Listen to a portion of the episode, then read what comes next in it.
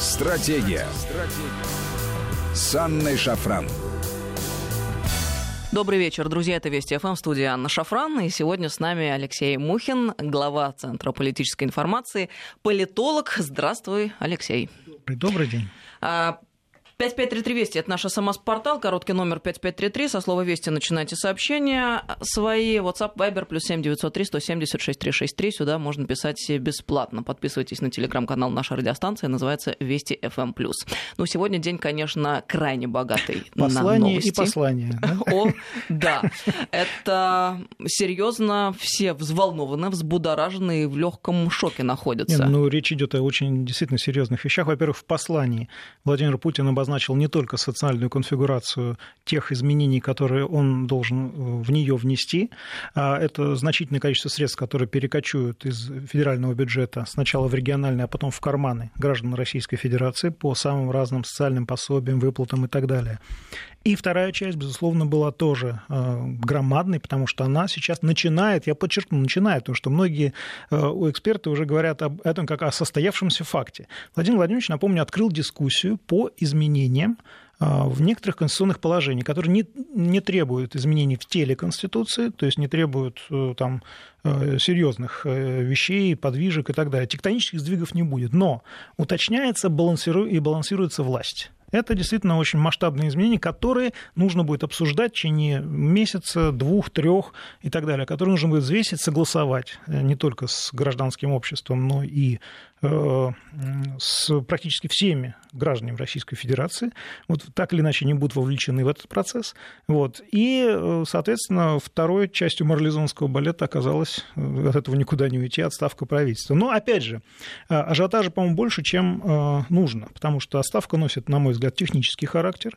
Практически все сейчас приобрели приставку ИО, вот, то есть никакой, никакого прерывания процесса исполнения их обязанностей пока не произошло. Я просто прошу это учитывать когда э, конспирологические мысли начинают завоевывать ваши мозги. Но в любом э, случае, э, сразу, как только стало известно об отставке правительства, было сообщено о том, что спокойно все члены правительства дорабатывают свой срок до тех пор, пока не состоится новое назначение. Если вдруг кто-то пропустил срочную новость в начале этого часа, я еще раз вам, друзья, повторю, Путин внес кандидатуру главы ФНС Мишустина на должность премьер-министра на рассмотрение в Госдуму. Да, Михаил Мишустин за последние годы в экспертном сообществе имел довольно э, репутацию довольно э, интересную в положительном смысле этого слова, потому что де-факто его ведомство было одним из самых успешных в составе Кабинета министров, и регулярно из года в год господин Мишустин отчитывался о необычайных успехах, то, как нас, с нас собирают налоги. В общем, любой гражданин Российской Федерации, можно сказать, чувствовал на себе тяжелую руку э, налоговиков, не просто которых возглавлял как раз Мишустин. Не просто одним из самых успешных ведомств да. была налоговая служба, но и это был тот самый ну, опыт, и есть тот самый опыт. Корректно, эффективно. Да, эффективно. А, которым Россия а, может делиться, в общем, со своими международными партнерами. Да, и у да. нас уже наш опыт изучали. И это, это действительно. Это, кстати, да, медицинский факт, да. факт о том, что э, российская налоговая система является поводом для гордости. Алексей Леонидович Кудрин неоднократно говорил об этом, когда ему об этом говорили его западные коллеги. Вот, ну, ладно. Не налоговая система, наверное, система сбора налогов. Система сбора налогов, да, совершенно верно. А, Причем очень интересно мне показалось тот факт, что э, прошла информация о том, что по решение по членам нового кабинета министров будет принимать э, Владимир Путин. Некоторые уже поспешили э, э, перенести эту функцию в Государственную Думу. Это не так. Пока законодательные предложения Владимира Владимировича не оформлены. А в результате личного собеседования. Вот это мне, кстати, показалось очень любопытным. То есть каждый член кабинета министров будет собеседовать с президентом, а по итогам, соответственно, будет решено относительно его судьбы.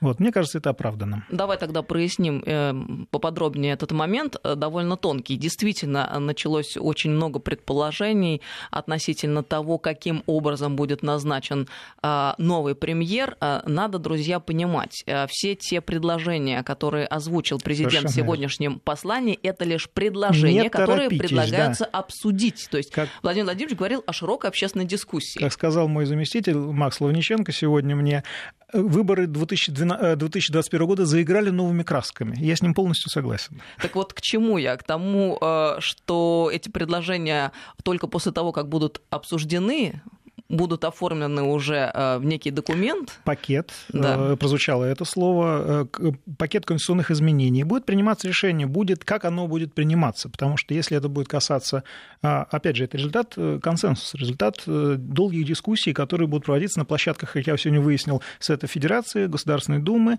Это будут открытые слушания, на мой взгляд, это было бы логично. Не знаю, принимать решение, конечно, будет руководство палат наших парламентов, но задействованность Федерального собрания в этом процессе, она очевидна, она будет очень высокой.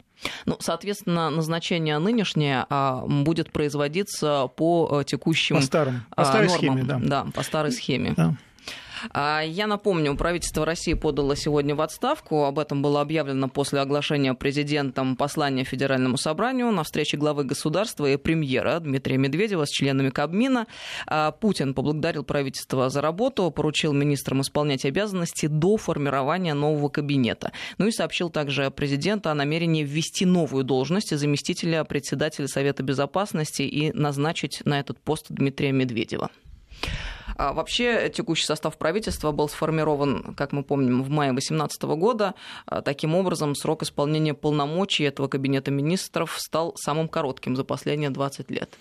Ну, во-первых, э, справедливости ради я скажу, что многие э, э, члены кабинета, они пришли из 2012 года еще. Вот, по справедливости ради, надо сказать, что не такой уж срок, шестилетний срок короткий. В 2018 году была корректировка, некоторые вице-премьеры поменялись функционалом, что называется, но, судя по всему, это не сработало. И э, те печальные новости, которые нам приносили с совещаний в ноябре, в декабре э, относительно исполнения нацпроектов, они, собственно, и сыграли свою роль. То есть, на самом деле, это, не, э, это реактивное решение. Потому что, ну, ребята, президент предупреждал много раз. Для президента это важные вещи, для всего народа это важные вещи. Ну, я считаю это оправданным, на самом деле, актом. Его, на самом деле, в экспертном сообществе ожидали. То есть это не какой-то там вау-эффект, неожиданно вдруг какое-то решение. Нет, это назревшее решение. И необходимо было действовать таким образом. Ну, собственно, президент и говорил об ожиданиях изменений со стороны да. людей и общества. И Помнишь, изменения, как он конечно, в 2012 году сказал, когда были претензии к правительству, по-моему, в 2013 году, он ну, говорит, слушайте, кабинет министров год существует, дайте ребятам реализоваться, попробовать себя. Ну, вот, Да-да, Вот мы пробовали в течение шести лет, да. А там еще говорилось 8. о том, что э, новому э, человеку в любом случае придется входить в дела э, не менее полугода. Это кому? любому новому человеку, Нет, это, я, я не знаю, откуда да, такие, да, да. такие э, сведения. На самом деле э, период вхождения в должность, он составляет менее месяца. Подожди, ты говоришь о формальной стороне вопроса, я о фактической, о том, что войти в дела все таки требует некоторого количества ну, времени. в этом смысле да, но там сроки гораздо меньше, все таки 2-3 месяца. Вот. Э, сам процесс согласования назначения на должность, ведь человек должен обрасти командой, да, он составляет месяц-полтора. Ну, в крайних случаях два месяца.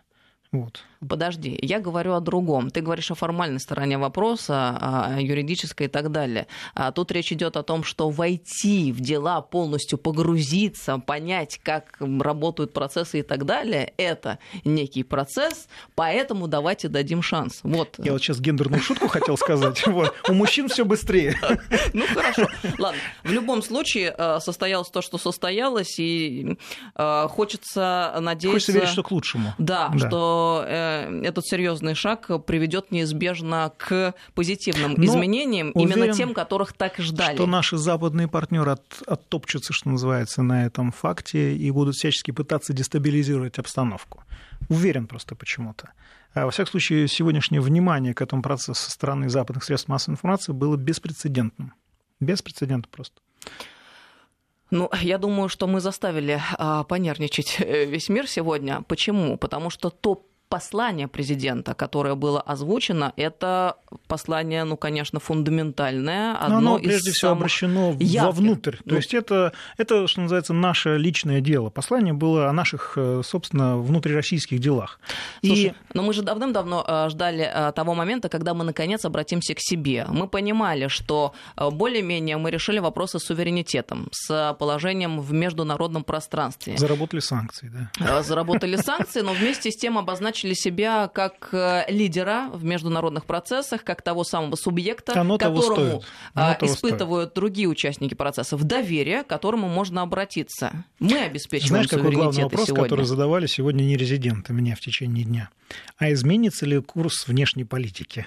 Представляешь? Это главный, практически единственный вопрос, который мне задавали. Пришлось их успокаивать. Нет, не изменится. И, кстати говоря, Алексей, а, можно вернуться на год назад опять-таки. А, помнишь, в начале прошлого года мы и с тобой обсуждали вопрос того, что наконец-то надо бы заняться внутренней политикой. Да? Собственно, что и было сделано. Был объявлен курс на реализацию национальных проектов. А, были сделаны выводы в течение года 2019 и вот сейчас выводы совсем уже глобального да. Да, характера. Мы, мы, кстати, в одной из недавних недавних передач говорили о том, что необходимы подвижки именно в этом направлении. Так что в каком-то смысле мы, конечно, не пророки, но мы чувствуем ситуацию и де-факто в общих чертах представляем, что на самом деле происходит. Ну, ты знаешь, я испытываю колоссальный оптимизм сегодня, потому что, наконец, мы услышали в послании президента очень много из того, о чем говорили в последнее время и по части внутренней политики, по части социальной политики, и по части изменений в Конституцию. Кстати, я вообще считаю кстати, маленькой победой э, те позиции, да. которые президент обозначил. Кстати, ты знаешь, меня, меня резануло слух, что президент именно просил глав регионов и коллег из правительства все-таки э, вернуться к исполнению исполнению, что называется, своих обязанностей по определенным направлениям, исправить ситуацию в корне. Он оговаривался, что, конечно, уже э, сейчас сделать это будет крайне сложно, но это надо сделать. Если честно, я в этих, в общем, вежливых выражениях президента услышал скрытую угрозу. Вот, потому что, ну, э, надо немножко знать Владимира Владимировича, а его мы знаем уже больше 20 лет, чтобы понимать, что самые страшные вещи он произносит очень тихим голосом. Те зеленые папочки начнут наконец работать. Нет, они уже начали работать. Они уже давно работают. Спроси об этом э, косой десяток э, губернаторов, которые покинули в прошлом году свой пост. Вот да, кстати говоря, да. мы помним об этом. Так ну что... так вот, э, давай тогда поподробнее к вопросу послания перейдем. И я бы хотела начать э, с изменений в Конституцию. Я сказала о маленькой победе. Но, ну, на мой взгляд, один из самых ну, важных вопросов... Это грамотно, поправки. Да, это не хорошо. изменение Конституции, да, это поправки. Хорошо, давай так будем выражаться, да. поправки в Пакет Конституцию. Поправок. Итак, приоритет национального права над международным. Он ну, оформляется пока решением Конституционного, Конституционного да. суда. Да, то есть, в принципе, это не требует изменений вот, э, тела Конституции, и это требует решения Конституционного суда, либо вот решение о решении можно принять, в принципе, и забыть, что называется, об этом. Вот. Э, да, этот, эта мера уже давно назрела, но это уже смешно, потому что э, там суд так называемый Европейский суд по правам человека, различные международные арбитражи уже давно, я так понимаю, подчиняются политической воле Вашингтона и очень глупо исполнять их решения. Особенно это в контексте украинских инициатив. А, помнишь, да, вот этот э, железобетонный государственный долг, который они нам э, обязаны выплатить, так вот до сих пор, что называется, ВОЗ и ныне там, что является с международной точки зрения, с практики международного права, вообще беспрецедентным. Так нельзя. Это нарушение всего и вся, это разрушение юридической основы, базиса, конструкции. И я полагаю, что в этих чрезвычайных условиях нужны чрезвычайные меры. То есть мы, в принципе, можем выйти из юрисдикции вот всех этих э, спокойно совершенно за трибуналов, арбитражей и так далее, потому что это несправедливо.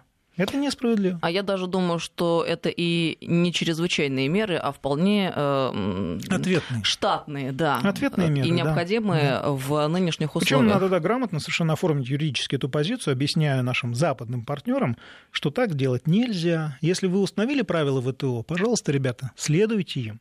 А не надо требовать от нас исполнения этих самых правил, в то время как вы сами не нарушаете. Потому что э, схема работает так. Проигрывает тот, кто нарушает правила а все остальные добросовестные участники, что сидящие за этим столом и выполняющие правила, не всегда в проигрыше.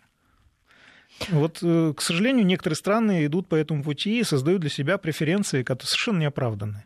И ты знаешь, это тот самый случай, как мне кажется, не было бы счастья, да несчастье помогло.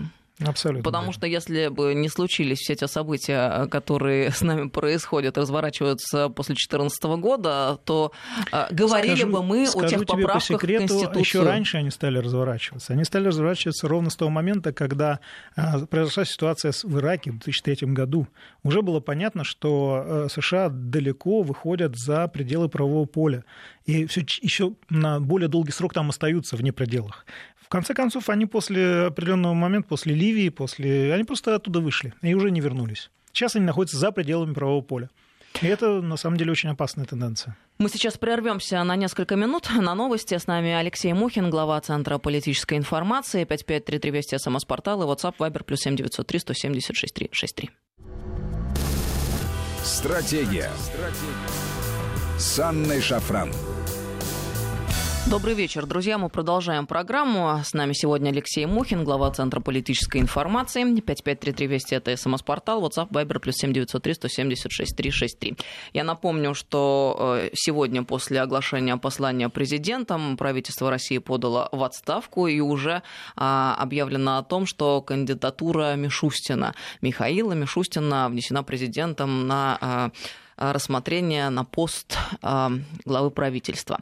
Ну и, кстати говоря, если вдруг э, кто-то подзабыл или не знает, Михаил Мишустин родился 3 марта 1966 года в Москве, в 1989 году окончил Московский станкоинструментальный институт, затем в 1992 году при этом же институте окончил аспирантуру, после окончания аспирантуры начал работать директором тестовой лаборатории, позднее возглавил правление Международного компьютерного клуба, общественно некоммерческой организация в, 80, в 98 году, прошу прощения, поступил на госслужбу в должности помощника по информационным системам а, учета и контроля за поступлением налоговых платежей руководителя Государственной налоговой службы Российской Федерации. Затем работал в ранге замминистра Российской Федерации по налогам и сборам, руководителем Федерального агентства кадастра объектов недвижимости, Роснедвижимость в составе Министерства экономического развития, руководителем Федерального агентства по управлению особыми экономическими зонами. В общем, богатый опыт. В восьмом году ушел по собственному желанию с госслужбы, вновь занялся бизнесом,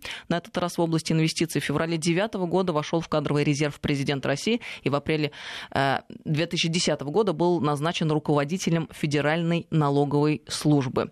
Женат, воспитывает троих сыновей, увлекается спортом, активно играет в хоккей, вошел в состав наблюдательного совета хоккейного клуба ЦСКА. Имеет репутацию одного из самых жестких управленцев страны. Кстати, добавлю. Ну и напомним, что Федеральная налоговая служба – это одна из самых эффективных служб ну, это, видимо, момент. то, что нужно будущему составу Кабинета министров. А, председатель а, Госдумы, сейчас новость прошла, Вячеслав Володин проводит внеочередное заседание Совета Думы. Участие в нем принимает глава Федеральной налоговой службы Михаил Мишустин, ранее предложенный на пост премьер-министра Знакомство Российской с Федерации. Это называется, да? Об этом сообщила сейчас пресс-служба Думы. Ну что ж, все идет своим чередом. Все да. оперативно, никакого размазывания, да, все кто бы Очень мог подумать, компактно. что изменения могут происходить э, так стремительно и э, настолько... Не, ну, главное, чтобы изменения были оправданными. Это самое важное. Потому что есть ожидания, а они не оправдались. Теперь наступили последствия, в том числе и кадровые, как многие предупреждали. Вот, поэтому все закономерно. Но это, кстати говоря, о том, что президент, как мы привыкли, держит свое слово. Ну, да те, кто, кто не спрятался, я не виноват. Я, я бы так Да, и как ты правильно сказал, очень многим стоило бы напрячься, я думаю, да? они уже сделали ну, это. Ну, поздно уже, уже поздно, на самом деле. Ну, давай вернемся к посланию, которое сегодня озвучил наш президент Федеральному собранию. Э, очень много очень интересных пунктов. Я бы еще по поводу Конституции хотела поговорить о поправках. Мы с тобой о приоритете национального права над международным уже поговорили. Но один из самых любопытных, это, конечно, э, ну, не попытка, попытка предложения внести в тело Конституции Госсовет. Госсовет давно сформированный орган, существует даже а, специальное управление а, в, при, при аппарате, в аппарате президента Российской Федерации, которое занимается организацией а, повестки дня и функционала Госсовета. Вот. Э, по сути, речь идет о органе, который существовал еще в императорской России. А, который э, давал императору довольно дельные советы, что называется. Именно поэтому он назывался Госсовет, и он обладал высоким статусом. Это, конечно, отсылка, ну, такой флешбэк э, назад, но Госсовет нынешний, чем он отличается? Тем, что там работают губернаторы, они работают на сменной основе. Есть постоянные члены Госсовета, есть э, временные. А, ротация происходит регулярно, и губернаторы получают опыт, обязательный опыт работы над большими проектами. То есть, например, там губернатор отвечает за определенные определенное направление развития страны. И вот он полностью перед президентом за это отвечает. Я считаю, это бесценный опыт. Мне кажется, что за годы существования Госсовет наработал уже достаточно опыта, достаточно авторитета, чтобы быть, стать конституционным органом и быть, э, ну, так сказать, э, конкурентом в каком-то смысле другим государственным органам. Э, лично я со своей стороны горячо поддерживаю именно эту инициативу. Почему? Потому что я, когда сегодня услышала об этом, сразу же а, про себя назвала это тем самым советом старейшин. Ну, потому что должен не, быть в стране... Там практически а, нет. Ну, э, в переносном смысле, естественно, да. должен быть некий орган в стране, который состоит из опытных мужей, тоже в общем смысле. Сначала, таким, тоже сначала таким органом был Совет Федерации, напомню, еще э, в 90-е годы, когда там были губернаторы в обязательном порядке, вот, который считался как раз тем самым Советом старейшин. Вот. Потом он э, несколько раз менял свой статус, говорили даже, что это какой-то кадровый отстойник, но вот за последнее время Совет Федерации на самом деле возвращает себе довольно серьезные функции, он уже Мне вернул. кажется, немалую роль а, здесь сыграла Валентина Матвиенко. Безусловно, конечно. Валентина Ивановна человек-танк, вот она пробила бьет, что хочешь. Судя по э, перипетиям политической борьбы, в которой она участвовала в последнее время. Что, до этого можно было рассматривать как почетную такой уход э, да. Совет Федерации. Сегодня нет, я с тобой согласна, да. роль изменилась. Причем чистка началась, да, она довольно давно началась уже в рядах э, сенаторов. Вот, они в значительной степени теряют иммунитет, что очень хорошо, естественно, не все, а только те, в отношении которых принимают соответствующие решения Совет Федерации. Вот, некоторые из них уже сидят вот, причем по очень неприглядным статьям. И надеюсь, что этот процесс продолжится, потому что неприкасаемых, говорил президент, у нас теперь нет. Кстати говоря, по поводу тех, кто сидят, я бы еще раз напомнила об их количестве, потому да? что туда э, попадают в число этих людей э, очень высокопоставленные э, люди, ну, как или мы как помним. они думают, высокопоставленные. Это и губернаторы, да. и министры, и главы ведомств, и сенаторы, и, сенаторы. депутаты. Да. И э, мы видим, что эта работа ведется последовательно и систематически, что бы там ни говорили. Да. Потому что одно дело это э, кричать и заниматься пустобреханием, а другое дело это заниматься расследованием и доводить каждое конкретное дело до конца. Мы видим, это происходит. Ну, да. А, по поводу а, двух сроков подряд. А, президент Самая обозначил... запутанная тема, потому что президент э, несколько раз менял акцент в этом своем предложении. Это предложение впервые прозвучало на пресс-конференции, пресс-конференции Путина. Вот.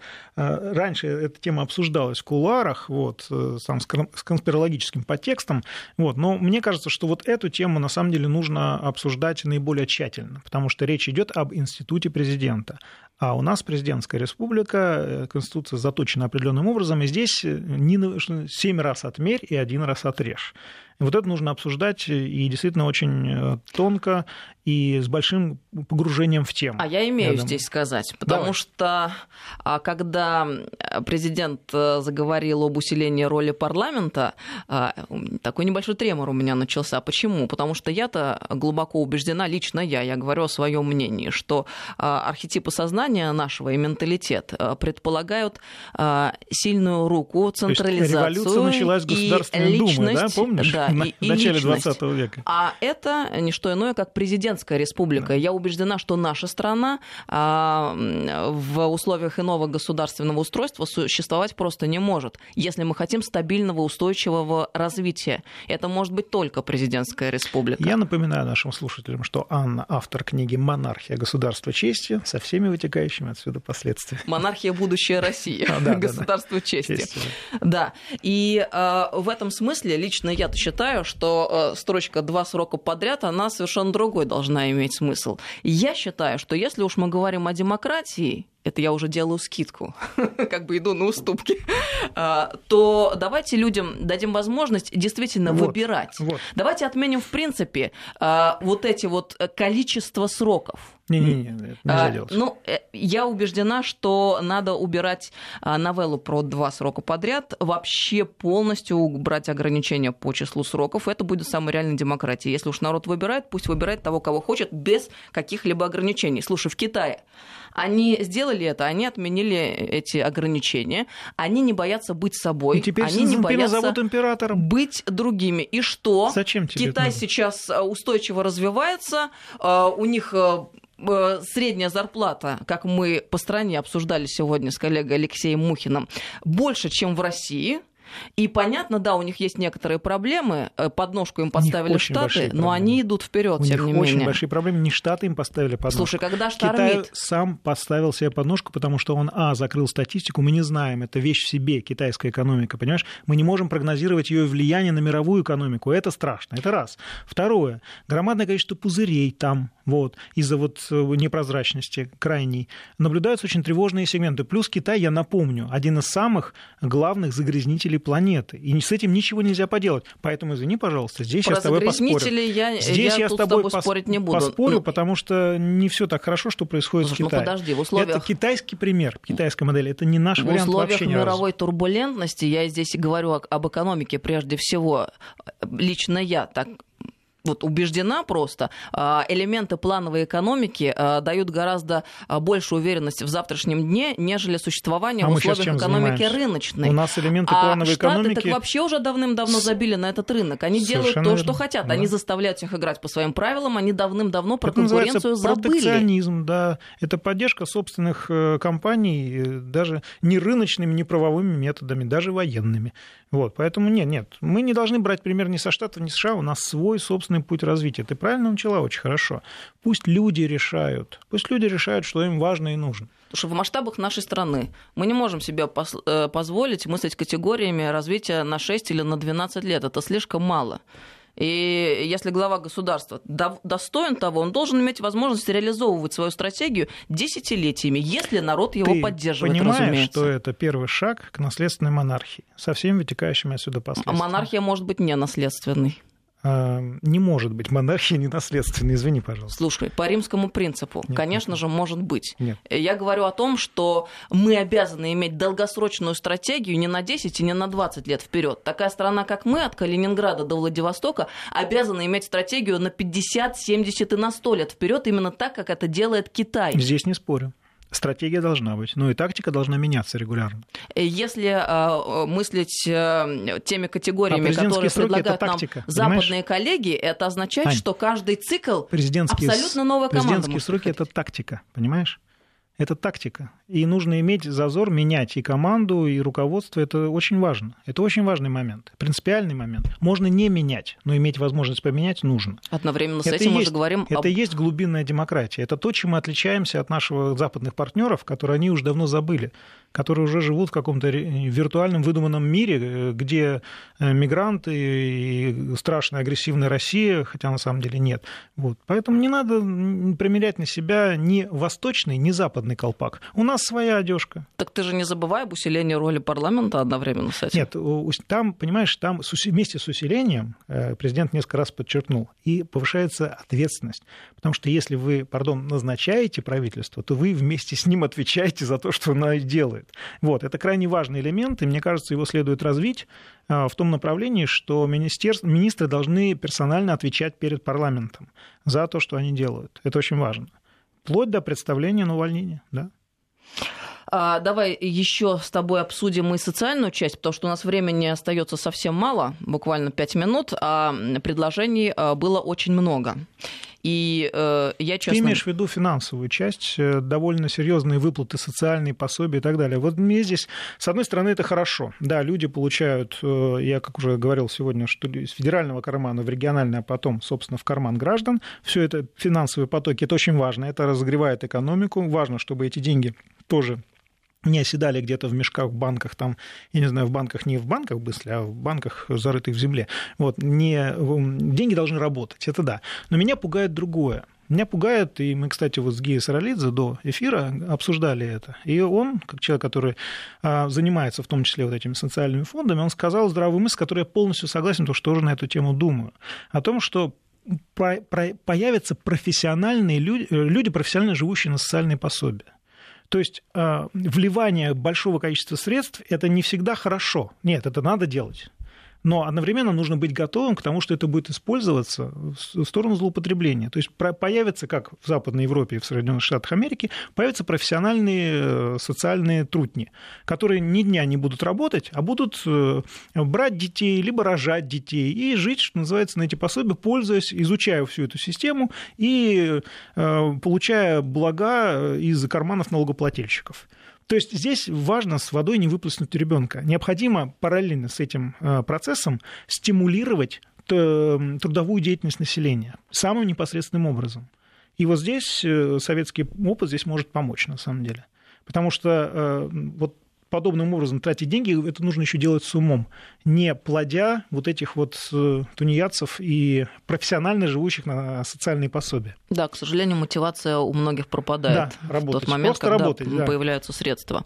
Но ты знаешь, меня очень сильно воодушевила новость о материнском капитале, который будет выплачиваться Нет, а, при рождении всё уже супер. первого ребенка. Это же да. очень круто, потому что а, Я выплаты... считаю очень правильную ипотеку тоже, погашение ипотеки, это то, чем государство компенсирует таким образом завышенные повышенные банковские проценты по ипотеке. Это социальное поведение для государства. Но ты понимаешь, а, для регионов это фактически тождественно приобретению квартиры, жилья, жилья квартиры. Да, да. То есть, если вы создаете семью и рожаете детей, это говорит о том, что у вас будет где жить и будет да. а, квартира или там дом в собственности. Я бы еще, вот, честно говоря, я бы еще э, сделал послабление для работающих пенсионеров.